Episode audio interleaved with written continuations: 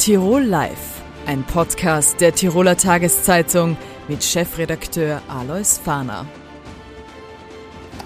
Herzlich willkommen bei Tirol Live. Schön, dass Sie wieder mit dabei sind. Jeden Montag, Mittwoch und Freitag auf dt.com. Transit beschäftigt Tirol, beschäftigt auch die Nachbarländer in diesen Wochen ganz besonders stark. Darüber sprechen wir mit dem Fraktionsvorsitzenden der Bayerischen Grünen, Herrn Ludwig Hartmann. Schönen Tag. Grüß Gott. Herr Hartmann, äh, diese Woche findet in Wien das Treffen äh, Ministerpräsident Söder, Landeshauptmann Platter und Bundeskanzler Nehammer statt. Aus Ihrer Sicht, was ist da zu erwarten?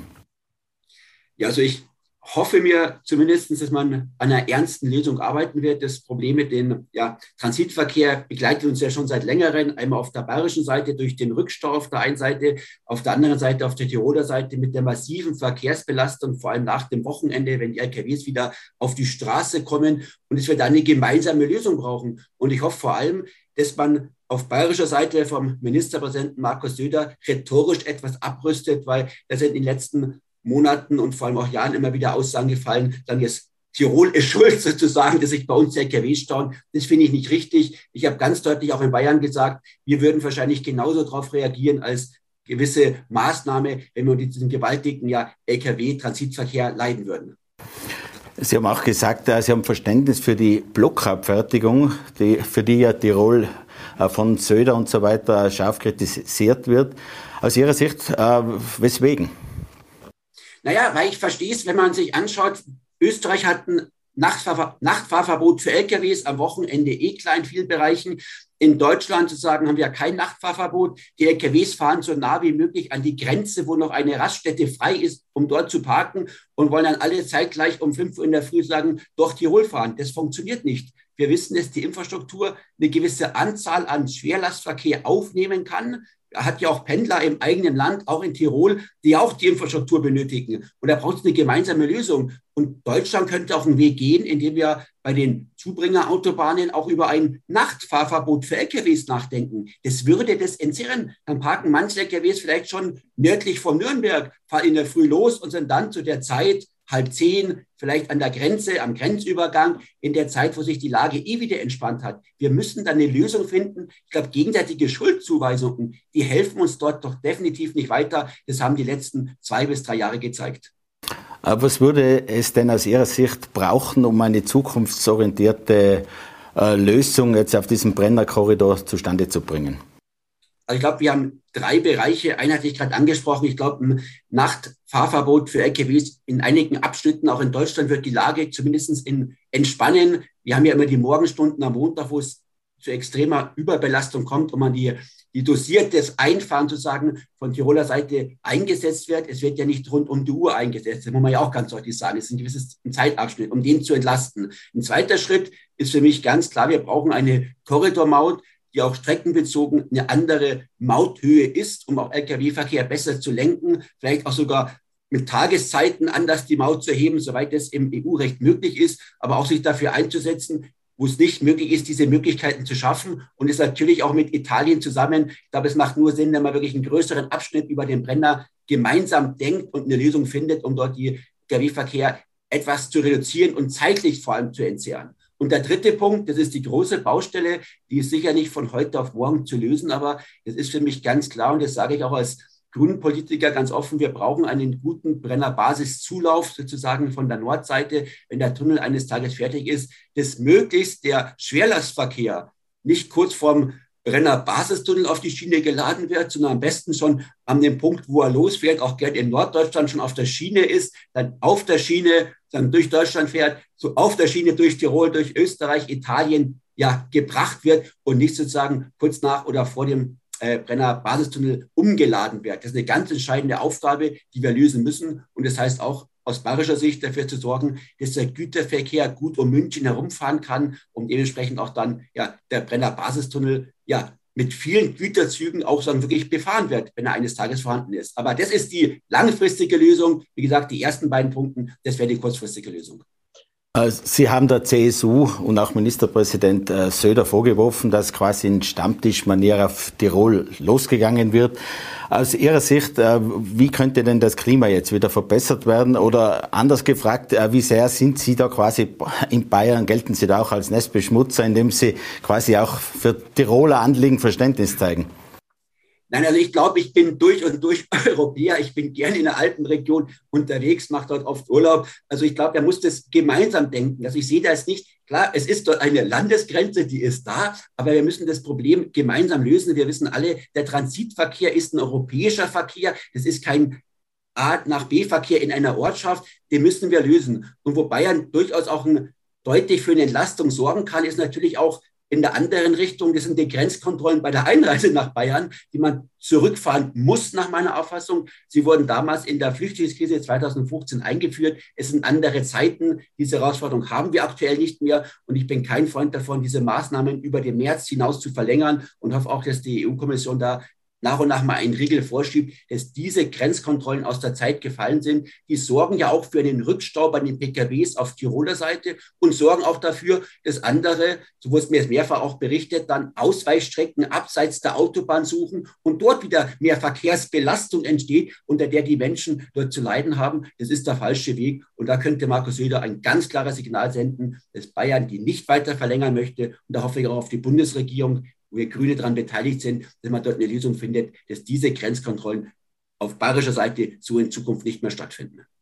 Also das sollte dann nach März komplett auslaufen, oder? Diese Grenzkontrolle. Meiner Auffassung wäre das notwendig. Es ist bis dahin jetzt genehmigt. Es ist schwierig, wenn was genehmigt worden ist, das jetzt in ein paar Wochen früher noch wahrscheinlich zu reduzieren. Für mich geht es darum, es darf keine Verlängerung für diese Maßnahmen geben. Und dann würden die sozusagen zum März hin auslaufen nach dem März. Ich glaube, das wäre ein ganz wichtiger Schritt, wird auch den Pendlerverkehr, sozusagen den Stau auf Tiroler Seite deutlich reduzieren. Und wie gerade angesprochen, es gibt immer den Ausweichverkehr dann, der durch kleinere Straßen führt und dort die Menschen und den Verkehr dann belastet werden, was nicht notwendig ist, wenn wir eine starke Autobahninfrastruktur haben, die eigentlich den Verkehr aufnehmen könnte, wenn Bayern nicht die Grenzkontrollen ja durchführen würde. Wie zuversichtlich sind Sie, dass die Korridormaut auf einer langen Strecke, also zumindest einmal Rosenheim-Verona, kommen wird? Und die CSU hat ja auch angedeutet, dass man durchaus offen wäre für höhere Mauten auch in Deutschland. Ist das quasi nur eine Nebelgranate oder ist das realistisch? Also ich glaube, da sind wir ein großes Stück weiter als wie vor einem Jahr oder vom halben Jahr. Da wurde es ja von der CSU-Seite immer abgelehnt, sowas zu machen. Sie wollten keine Korridormaut. Der letzte Verkehrsminister hat sich deutlich dagegen ausgesprochen auf Bundesebene. Wir haben eine neue Regierung in Berlin, eine Ampel.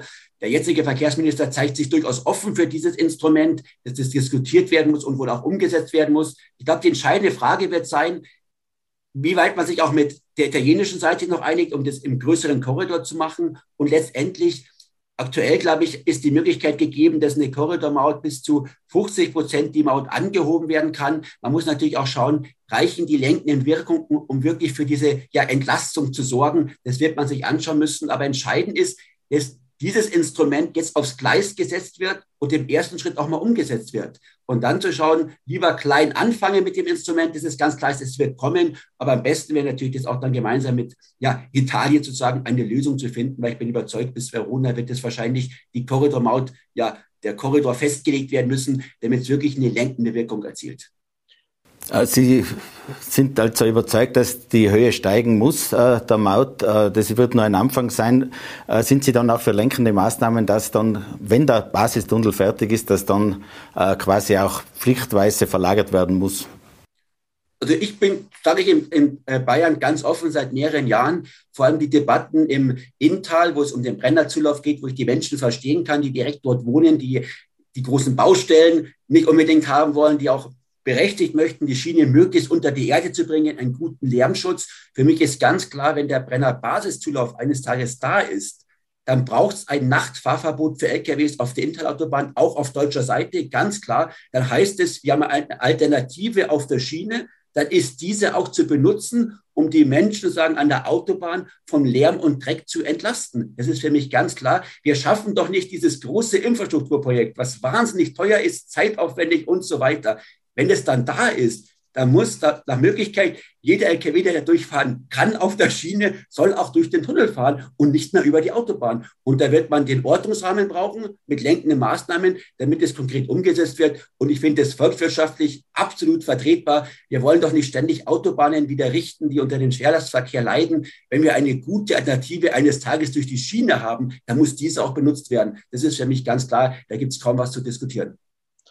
Man wissen die Stimmung in Bayern jetzt entlang dieser Transitroute. Äh, ist da Verständnis da für eine Verlagerung? Es gibt ja auch Widerstände gegen den Notzulauf. Also wir führen da durchaus eine lebhafte Debatte.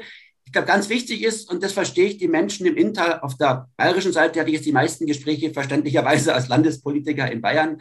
Da merkt man schon, es ist Verständnis da und es ist klar, mehr Güter müssen auf die Schiene. Das ist unstrittig, anders wird es nicht gehen.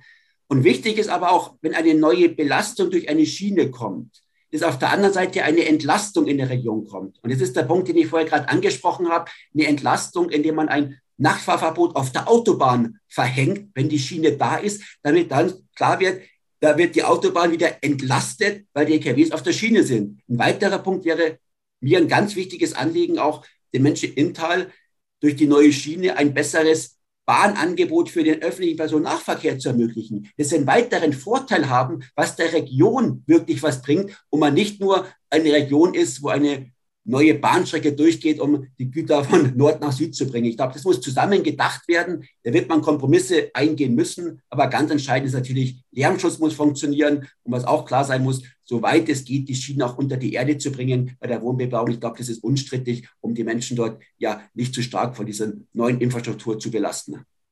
Herr Hartmann, vielen Dank für das Gespräch. Sehr gerne. Danke. Die Transitproblematik beschäftigt die Bevölkerung in Tirol wie in Bayern gleichermaßen. Äh, auch die Politik in beiden Nachbarländern. Einer, der seit langem auch mit dem Thema befasst ist und Politik mit oft sehr, sehr scharfzüngig betreibt, ist Markus Ferber, Mitglied im Europäischen Parlament für die CSU. Schönen Tag. Schönen Tag, ist gut. Herr Ferber, Sie haben mehrfach äh, relativ scharfe Kritik auch an Tirol und auch an der Europäischen Union geübt, was den Umgang mit den Transitregeln betrifft. Wir haben vor allem die Blockabfertigung ins Visier genommen, auch Nachtfahrverbote. Äh, können Sie das kurz begründen? Sie haben schon darauf hingewiesen, ich bin sehr lang Mitglied des Europäischen Parlaments, schon äh, seit 1994. Ich habe also den Beitritt Österreichs zur EU als Europaabgeordneter erlebt. Äh, ich war in meiner ersten Periode auch Berichterstatter für die Weiterentwicklung des Ökopunktesystems, äh, das ja dann äh, von Österreich fallen gelassen wurde. Also ich kenne mich wirklich aus. Momentan ist unser aktuelles Problem ganz konkret, dass wir den Eindruck haben, ich den Eindruck habe, dass Tirol nicht alle Vorgaben des Europäischen Gerichtshofs, was die Zulassung von LKWs der Schadstoffklasse 6 betrifft, erfüllt und dass es für Tiroler und österreichische Frechter sogar noch möglich ist, mit äh, Schadstoffklasse 5 äh, äh, Transit zu fahren. Das ist eine Diskriminierung, die hier vorliegt. Und das zweite Problem ist natürlich die Blockabfertigung. Hier werden Probleme äh, zu den Nachbarn verlagert, ins Eisacktal und ins bayerische Inntal. Äh, beides halten wir für nicht angemessen. Also Sie haben auch die EU kritisiert, dass sie da zu wenig in Sachen Rechtsstaatlichkeit äh, vorgehen würde, sogar mit Polen, Ungarn verglichen. Ist das nicht ein völlig überzogener Vergleich? Also zunächst mal gilt äh, das Recht in der gesamten Europäischen Union, in Polen genauso wie in Ungarn und auch in Tirol.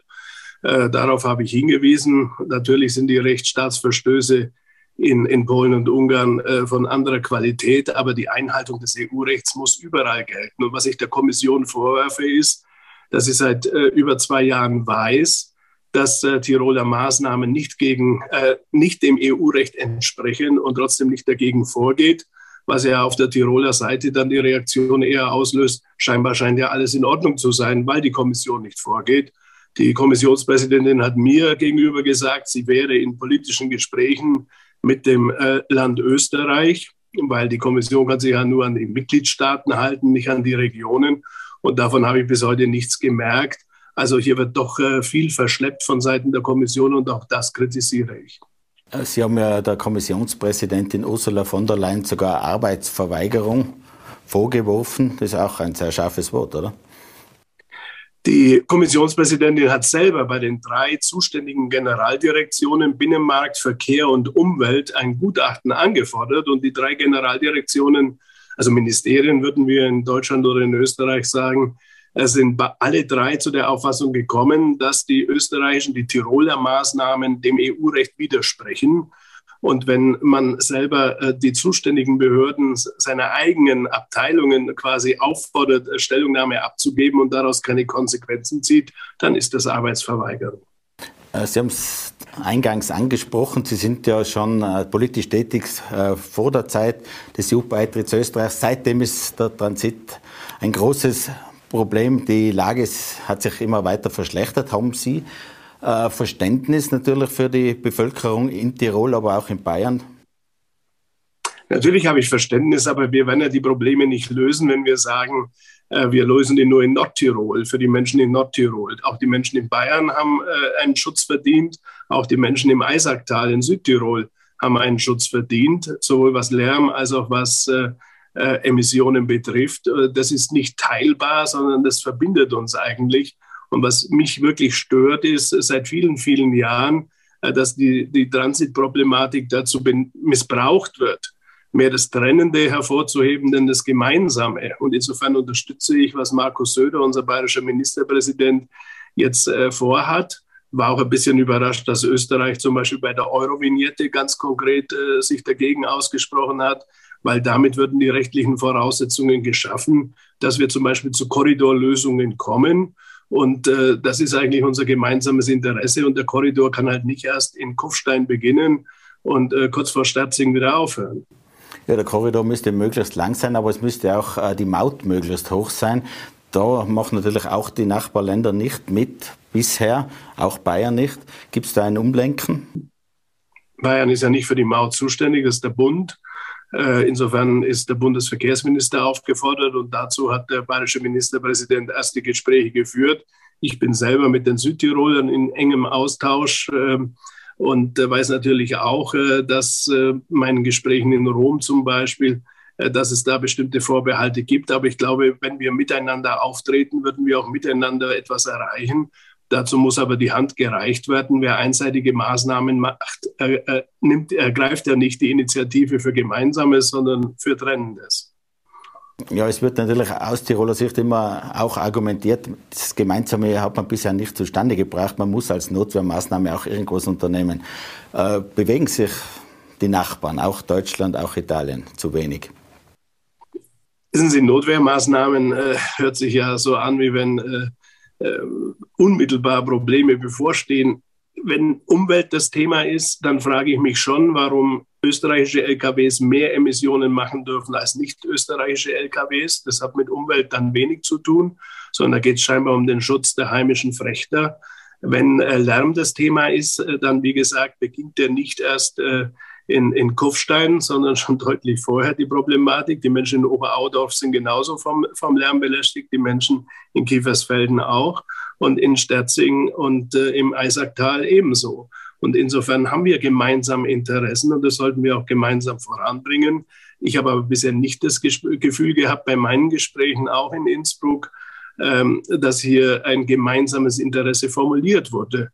Und äh, deswegen muss äh, auf der anderen Seite die Kommission halt dafür sorgen, dass EU-Recht auch in Tirol zur Anwendung kommt. Äh, inwieweit kann dieses Gipfelgespräch diese Woche in Wien mit Ministerpräsident Söder, Bundeskanzler Nehammer und Landeshauptmann Platter ja vielleicht den Weg zu einer Lösung ebnen? Ich hoffe, dass wir jetzt endlich mal die Gemeinsamkeiten wieder entdecken. Wir haben ja an vielen anderen Stellen auch viel gemeinsam erreichen können. Gerade in der Corona-Zeit hat ja die grenzüberschreitende Zusammenarbeit im medizinischen Bereich hervorragend funktioniert. Also es gibt ja auch viele, viele gute Beispiele, äh, dass die Menschen glücklich sind, dass wir seit 1. Januar 1995 äh, mit der Mitgliedschaft Österreichs in der Europäischen Union äh, hier zusammenwachsen konnten und, und das auch wirklich für die Menschen Positives hervorgebracht hat. Insofern bin ich schon optimistisch. Wir müssen die italienische Seite auch mit einbeziehen. Nur dann macht das Ganze Sinn, weil ich bin da ganz äh, bei den Tirolern. Äh, Verkehr, der eigentlich durch die Schweiz gehört, sollte auch durch die Schweiz geführt werden und kann nicht über den Riesenumweg äh, Brenner geführt werden. Das ist ökologisch und ökonomisch äh, keine gute Lösung. Aus Ihrer Sicht, wie lang soll der Korridor sein und wie hoch sollte auch die Maut sein, damit dann wirklich ein Lenkungseffekt eintritt? Ja, über die Mauthöhe müssen wir noch mal extra reden, weil es dann ja auch um die Frage der Verteilung geht. Äh, wer bekommt was? Ähm, wie kann das auch wieder reinvestiert werden, insbesondere in den Schienenausbau? Wir investieren ja als EU mit Österreich und Italien zurzeit sehr viel Geld in den Brenner Basistunnel. Wir müssen in Deutschland den Zulauf machen. Auch da ist ja nicht überall nur Begeisterung, gerade was das Inntal betrifft. Also auch hier werden wir auf sehr teure, sprich äh, untertunnelte äh, Lösungen äh, gehen müssen. Ähm, das heißt, äh, wir haben da ein gemeinsames Interesse und ich bin der Meinung, das sollte quasi in München anfangen, diese Maut, und sie sollte mindestens bis Verona gehen. Ist Bayern säumig beim Notzulauf? Bayern ist nicht zuständig für den Nordzulauf, es ist der Bund. Und ich sage hier ganz offen, es war ein CSU-Bundesverkehrsminister, der den Zulauf überhaupt in den Bundesverkehrswegeplan aufgenommen hat.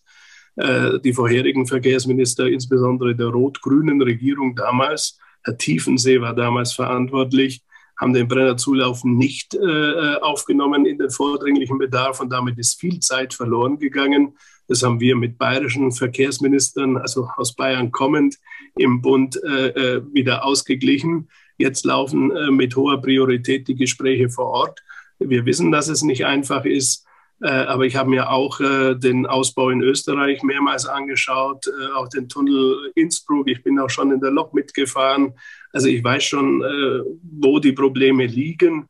Und die müssen wir jetzt natürlich auch angehen. Wie gesagt, am Ende werden viele Tunnel wohl zu bauen sein auf deutscher Seite, das, was den Zulauf betrifft.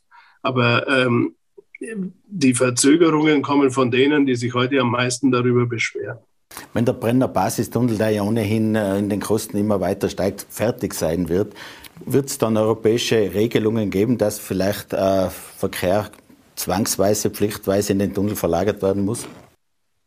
Ich weiß nicht, ob die Schweizer Methode die richtige ist, äh, aber wir sollten schon uns grundsätzlich darauf verständigen, dass längere Transportaufgaben auf der Schiene zu bewältigen sind.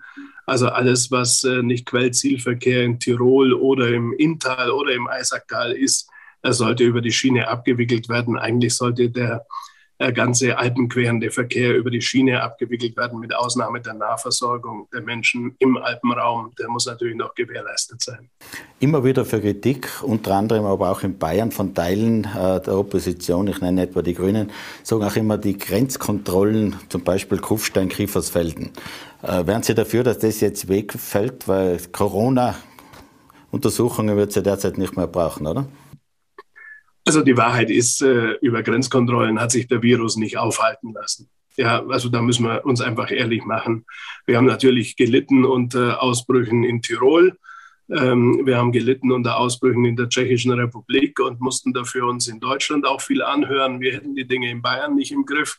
Aber nochmal, über Grenzkontrollen ist noch kein Virus aufgehalten worden. Wenn wir jetzt wirklich äh, auf allen Seiten äh, zu einer deutlichen Reduktion der Maßnahmen kommen Deutschland ist ja auch äh, für Ende März äh, angekündigt, dass im Wesentlichen die Maßnahmen zurückgefahren werden. Da machen Kontrollen an der Grenze überhaupt keinen Sinn mehr.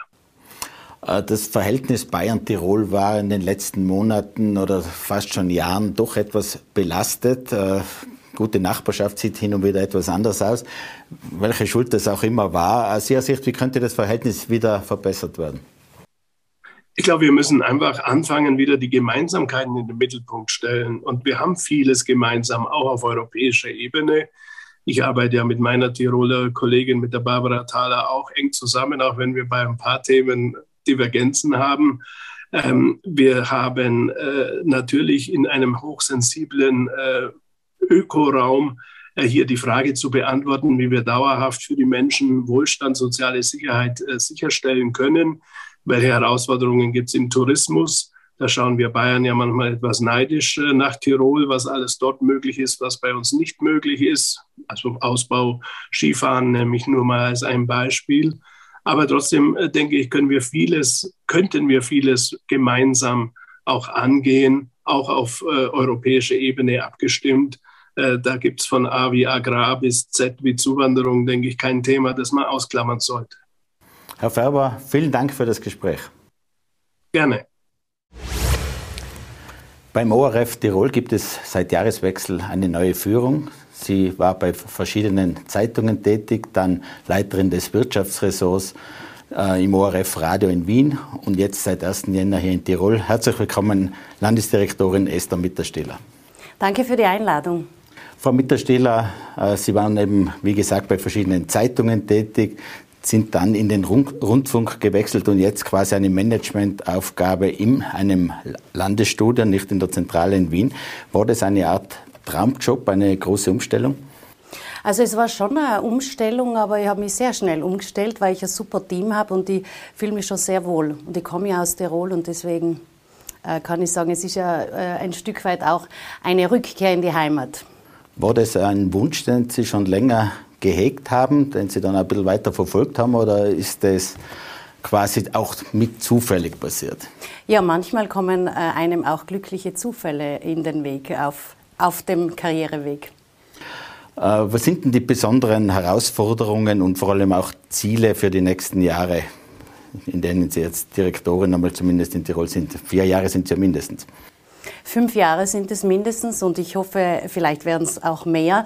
Also ich habe schon im äh, ORF Tirol das auch angesprochen. Mir ist es ganz wichtig, dass wir die Europaregion Tirol in den Mittelpunkt rücken. In meinem Einzugsbereich befindet sich ja auch äh, Südtirol. Dort haben wir auch eine eigene tägliche Sendung von Montag bis Freitag in äh, äh Tirol sowieso.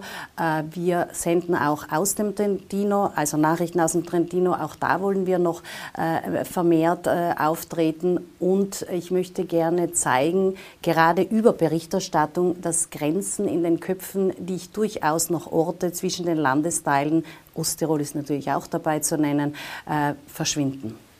Hat man vielleicht auch deswegen eine Südtirolerin nach Innsbruck geschickt? Das weiß ich nicht, aber vielleicht schon. Also ich glaube, es schadet nicht. Äh, es sind, glaube ich, über 100 oder 120 Mitarbeiterinnen und Mitarbeiter im Landesstudio. Äh, die haben jetzt eine neue Chefin. Wie gehen Sie es da an? Ja, so wie ich es schon in Zeitungen gemacht habe. Ich habe das Wirtschaftsblatt äh, geleitet als Chefredakteurin und als News.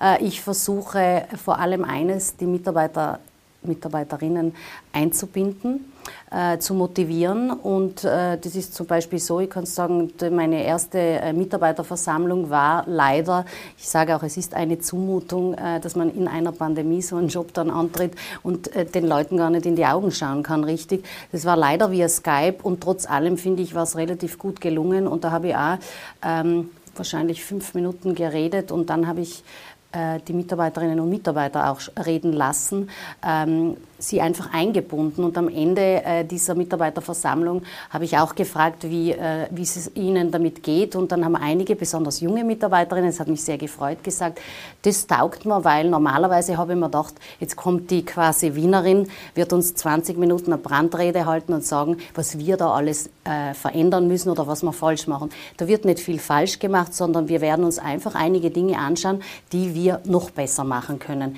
weil das Team des ORF Tirols schon sehr viele Dinge sehr, sehr gut macht.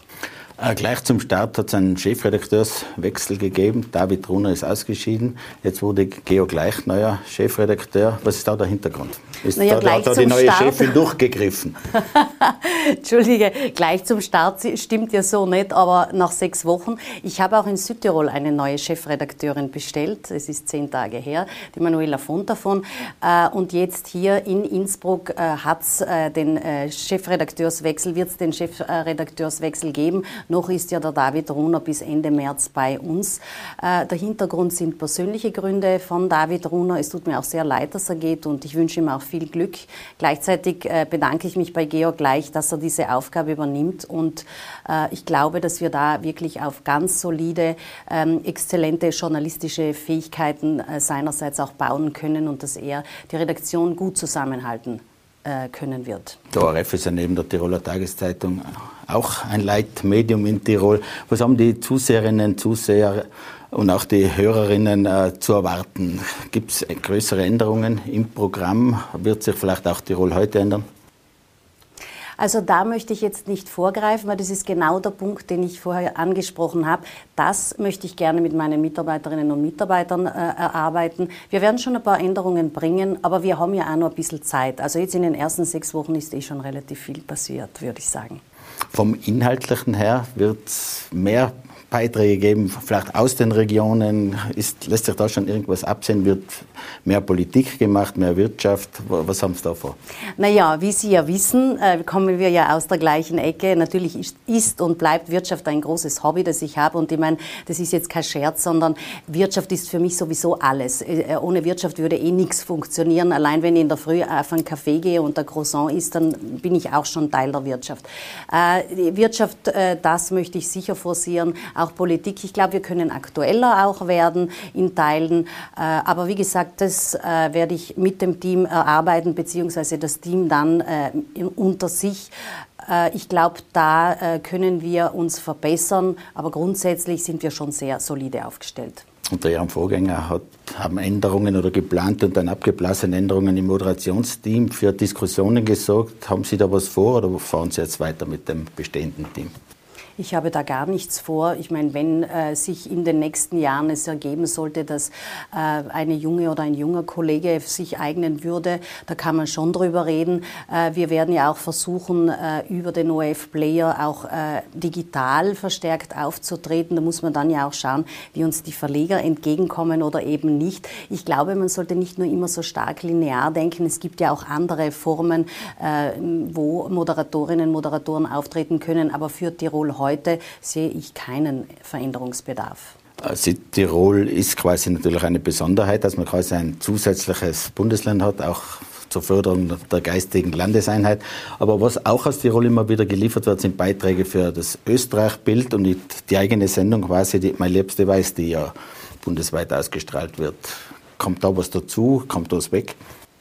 Das werden wir weiter schauen, dass wir da stark auftreten. Also jetzt im ersten Jahr äh, werden wir da wahrscheinlich äh, jetzt zusätzlich äh, nichts machen können. Man soll nie, nie sagen, aber das sehe ich jetzt einmal nicht, weil ich glaube, jetzt müssen wir mal schauen, dass wir wirklich in der Arbeitsstruktur einander näher kommen, daran arbeiten und dann kann man natürlich noch drauflegen. Aber eines ist ganz klar, die Mein Liebste Weiß ist ein ganz großes Flaggschiff, das wir haben. Und über die Österreich-Bilder, das ist unglaublich. Da möchte ich vielleicht eines nennen, wenn ich darf, ein bisschen Eigenwerbung machen. Der Kollege Hippacher in Osttirol hat das super Österreich-Bild geliefert und wir sind schon wieder bei der Wirtschaft.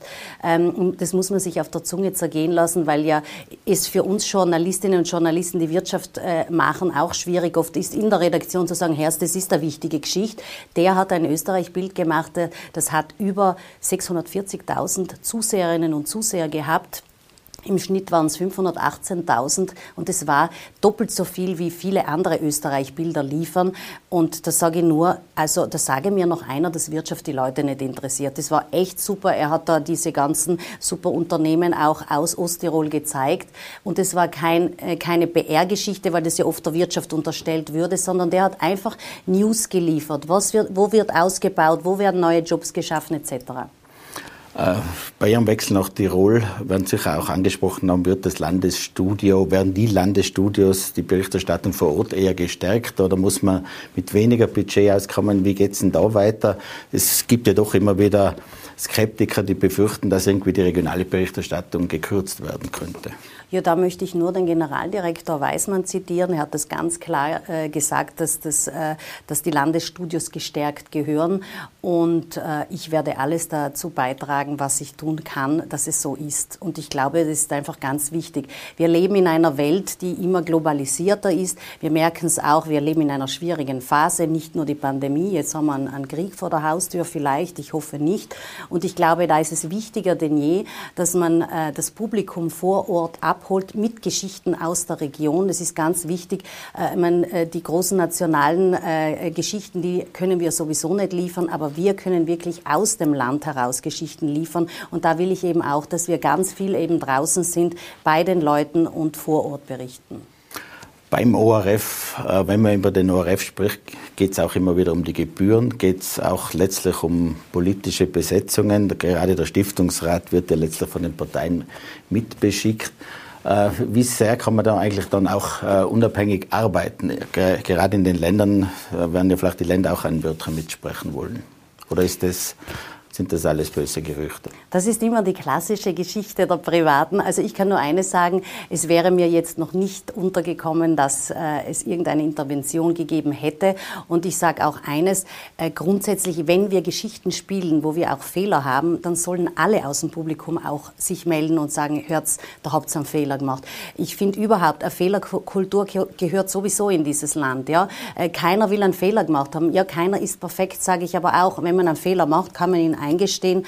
Aber von wegen Unabhängigkeit, also da äh, möchte ich mich schon in dieser, ähm, in dieser Situation auch so sehen, ich bin unabhängig, ich stehe dafür und ich werde auch dafür sorgen, dass äh, das Landesstudio ähm, in Tirol äh, eben unabhängig und äh, im öffentlich-rechtlichen Auftrag arbeiten kann. Und wenn Sie sich unsere Sendungen anschauen, dann glaube ich, merkt man das auch. Sie haben vorher Corona angesprochen. Äh, Medien haben da eine sehr wichtige, aber auch eine sehr zum Teil äh, umkämpfte Rolle. Äh, bei einer Spaltung der Gesellschaft ist ja zumindest, oder sagen wir mal, bei Rissen in der Gesellschaft sind auch die Medien unter besonderer Beobachtung. Es gibt die Extremstandpunkte und die Medien sollen kritisch alles hinterfragen. Wie sehen Sie da auch die Rolle eines ORF?